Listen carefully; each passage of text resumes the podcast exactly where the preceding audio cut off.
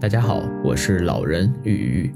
今天是二零二三年二月三日，我为大家带来历史上的今天。一八九九年二月三日，著名小说家老舍出生。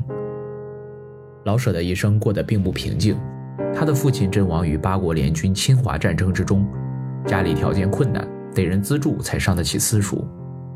他经历尽了生活的酸甜苦辣，勤勉写作，获得了人民艺术家的赞誉。却在本该安享天伦的晚年，一个人来到了积水潭附近的太平湖，在湖边坐了一天，最后把头埋进了湖水。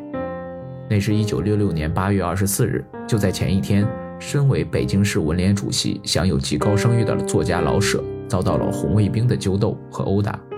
老舍死后，因是自绝于人民，骨灰未能留下。一九七八年六月，为老舍平原昭雪的骨灰安放仪式上。骨灰盒里放的是眼镜、钢笔，而太平湖在一九七一年就早已填废，原址上建了地铁机五段，如今每天承载着北京拥挤人流的地铁列车，便有不少是从那里驶出的。今天我们就来聊一聊老舍死前究竟经历了什么。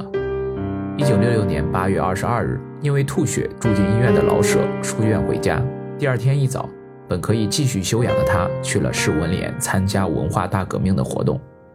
当时老舍担任着北京市文联主席。二十三日，老舍遭到了揪斗，被打伤。二十四日，他孤身一人在太平湖投湖而亡。两天时间里发生了什么？学者傅光明和夫人郑石做了十几年的走访，找亲历者回忆每一个细节，编成《老舍之死口述实录》一书。这些回忆有时甚至彼此冲突，让真实更加无法找寻。但我们还是得以尝试拼起当时的经过。在二十二日晚上，《光明日报》的副刊编辑黎丁和老舍有过一次长谈。据他回忆，他们讲起文化大革命开始了，老舍是很兴奋的样子，很激动，表示我们不能落后。李丁和老舍夫人都劝他先休养身体，不要去，但老舍坚持说他要学习。积极配合是老舍十几年来对历次政治运动的一贯态度。因为生病住院。他对红卫兵还并不了解，对将要发生的事没有心理准备，也还不会有人想到，就因为八月二十三日的事件，老舍终结了自己的生命。二十三日上午，老舍到了市文联，当天受冲击的本来并不是他，而是作家萧军。文化局和文联系统内的造反派们强迫萧军去劳动去挖煤，但性格强硬的萧军无论如何都不从，几个人按着他都没有办法。于是，不知道是谁打了一个电话，叫来了北京女八中的红卫兵，想压一压肖军的气焰。事件就这么扩大了。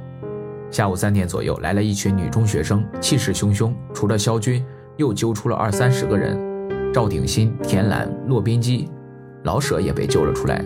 当时就有学生拿着皮带往他们身上抽。年纪轻轻的中学生们对老舍并不熟悉。甚至听到文联的人说老舍，以为这是类似老张、老李的尊称。你还叫他老舍？无知至此。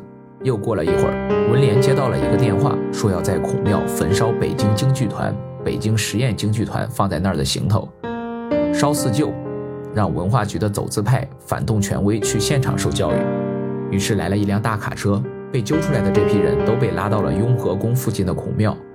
在孔庙烧起的大火堆旁，这些走资派和反动权威被迫跪在地上。老舍就在这时被打破了头，流了血。文化局革委会工作组的几个人私下都想保护老舍，但在当时的情境中，谁都不能顶撞红卫兵。有人用戏装里的水袖给老舍包扎了起来，又想办法把他提前送回了文联大院。据一直留守在文联的马连玉回忆，老舍被送回来后，眼睛都是直的。估计从孔庙他就下定了决心，但折磨并没有结束。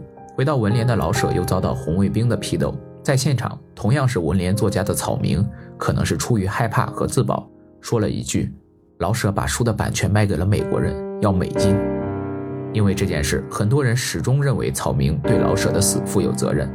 若干年后，文联一次投票选举，大家还都不投草明的票。红卫兵听到美国，当然激动了。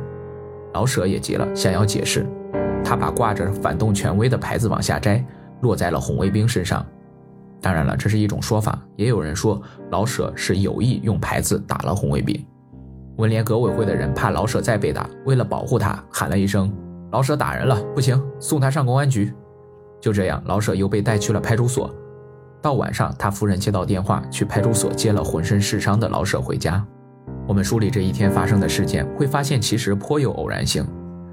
没有人要求老舍去文联，红卫兵也并不是专门要整他。